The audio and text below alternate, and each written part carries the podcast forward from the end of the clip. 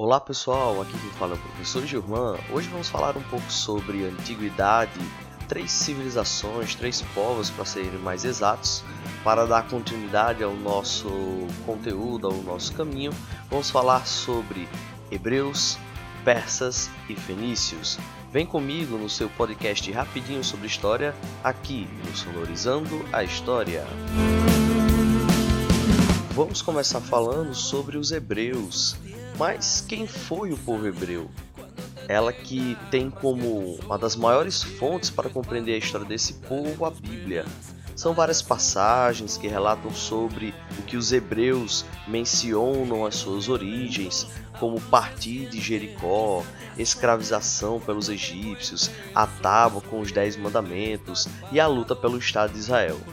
Vamos conhecer um pouco mais sobre a história dos hebreus a partir de agora. O povo hebreu também conhecido como israelitas ou judeus, foi intensamente marcado pela migração. Muito do que se sabe sobre os hebreus foi retirado do Antigo Testamento. A primeira parte da Bíblia é escrita justamente com base na tradição oral hebraica. Tínhamos o patriarca, que foi o fundador, Abraão. Segundo as escrituras sagradas, ele recebeu em 1800 a.C um sinal divino para que abandonasse a religião politeísta e migrasse para Canaã, terra dos cananeus, e a atual Palestina. É lá, hoje, se localiza o Estado de Israel. Um dos seus filhos, Isaac, tem entre os seus herdeiros Jacó, de quem diretamente nasceriam os hebreus. Jacó, então, tem doze filhos e cada um deles dá origem a uma tribo que formaria o povo hebreu. Em aproximadamente 1700 a.C., o povo hebreu migra para o Egito, onde é escravizado por cerca de quatro séculos.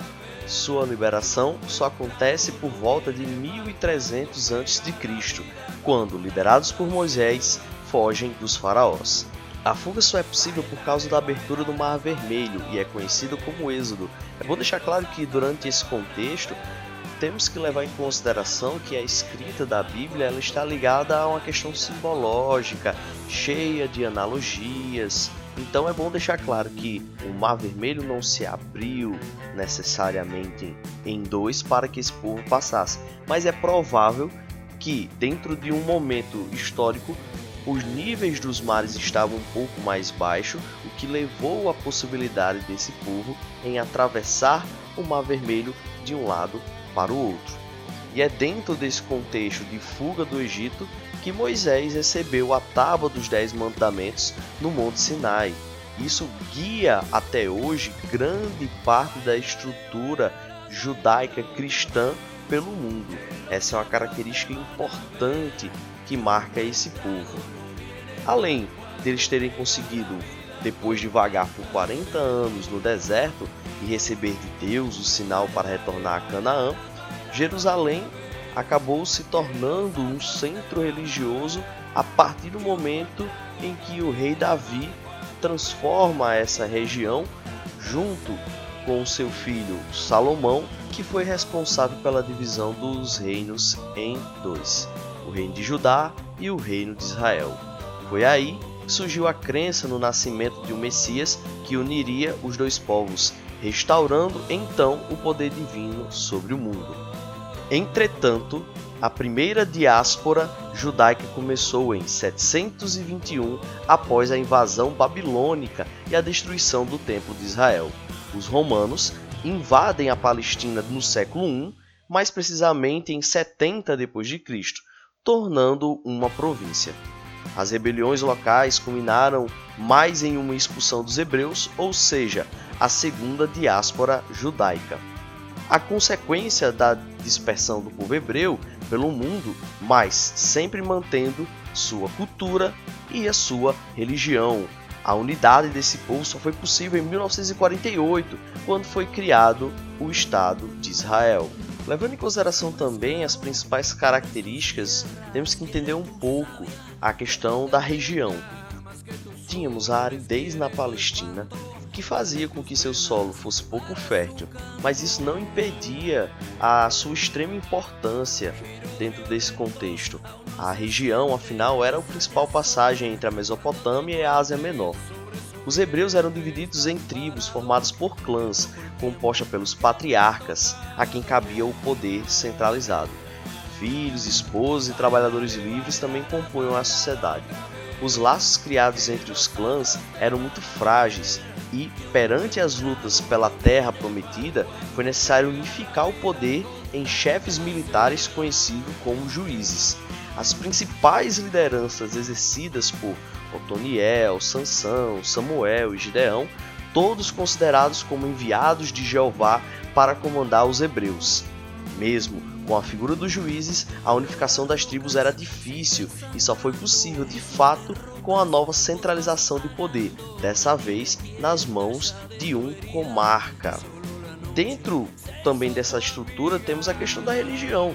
Os hebreus eram monoteístas, mas as práticas só foi consolidada a partir da pregação de Oséias, Amós e Isaías. A religião judaica é chamada de judaísmo e prega a reafirmação de um Messias para libertar os hebreus para a vida eterna. Um segundo povo importante demais para essa história são os persas.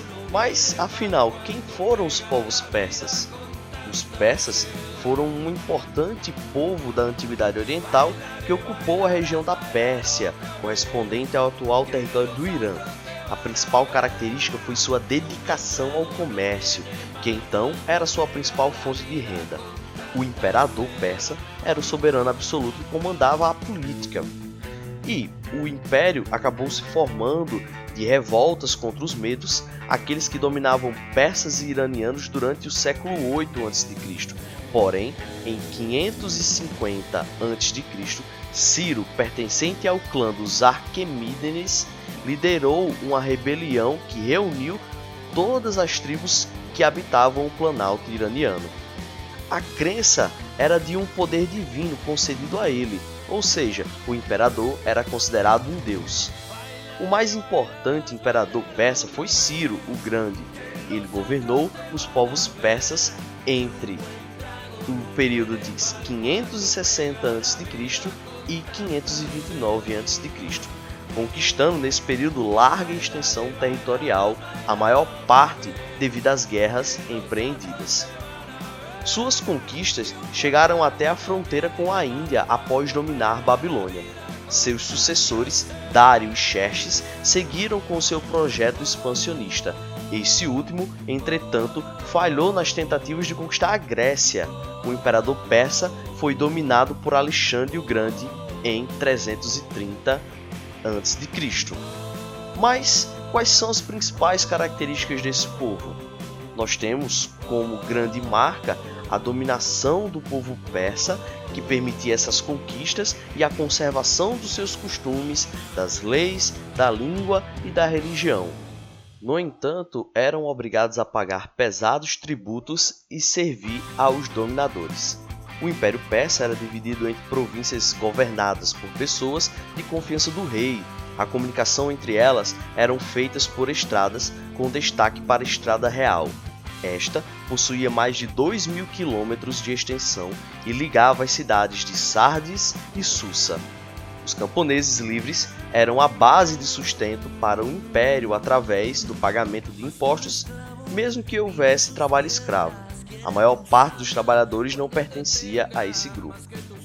A economia era baseada na agricultura por meio da irrigação, pela água das montanhas, além da criação de gado e exploração dos minérios. Uma marca importante desse povo foi a criação da primeira moeda que passou a circular dentro desse império. O dárico, ela era extremamente importante, tentou mover a economia de uma maneira do qual a gente conhece hoje, a troca de uma moeda por algo que nos é interessante. Isso é importante ressaltar. Ela acabou fortalecendo estruturas econômicas. Apesar dessa tentativa, a moeda acabou não conseguindo se tornar algo constante dentro do Império Persa, o que acabou voltando àquela estrutura do escambo, a troca de um produto por outra.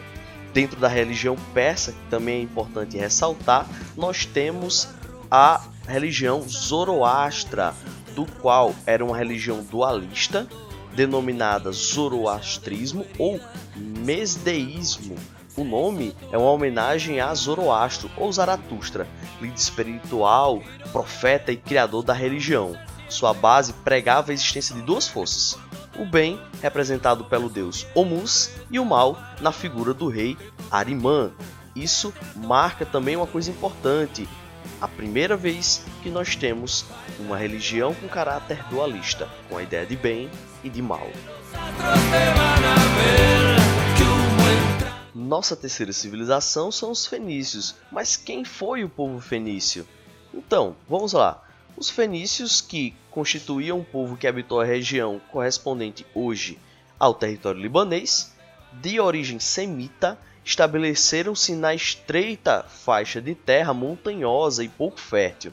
Isso os obrigou a dedicar-se à pesca e comércio marítimo, e o sucesso comercial iniciou entre 1500 a.C., teve seu auge entre 1200 a.C. e 800 a.C. Essa prosperidade, entretanto, atraiu a cobiça de povos estrangeiros.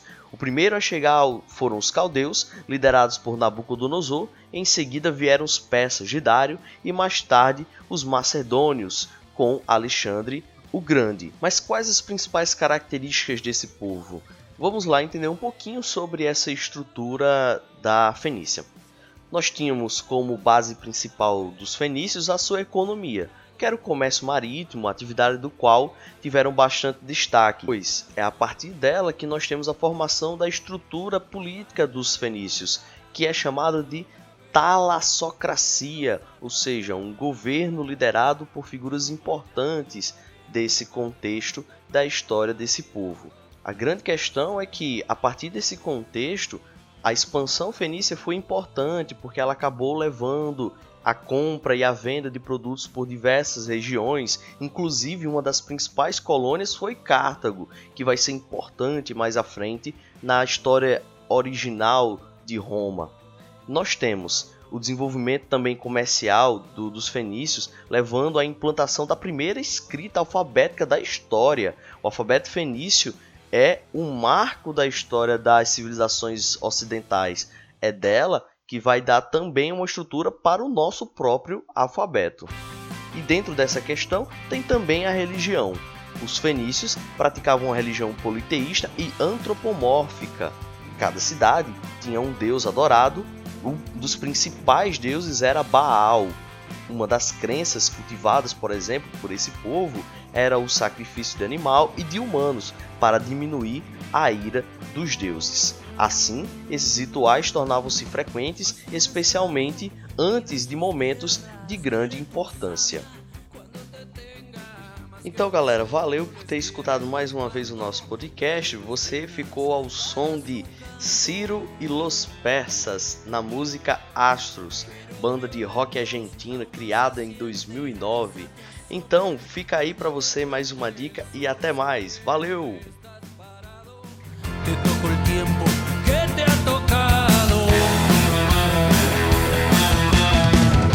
bailaré.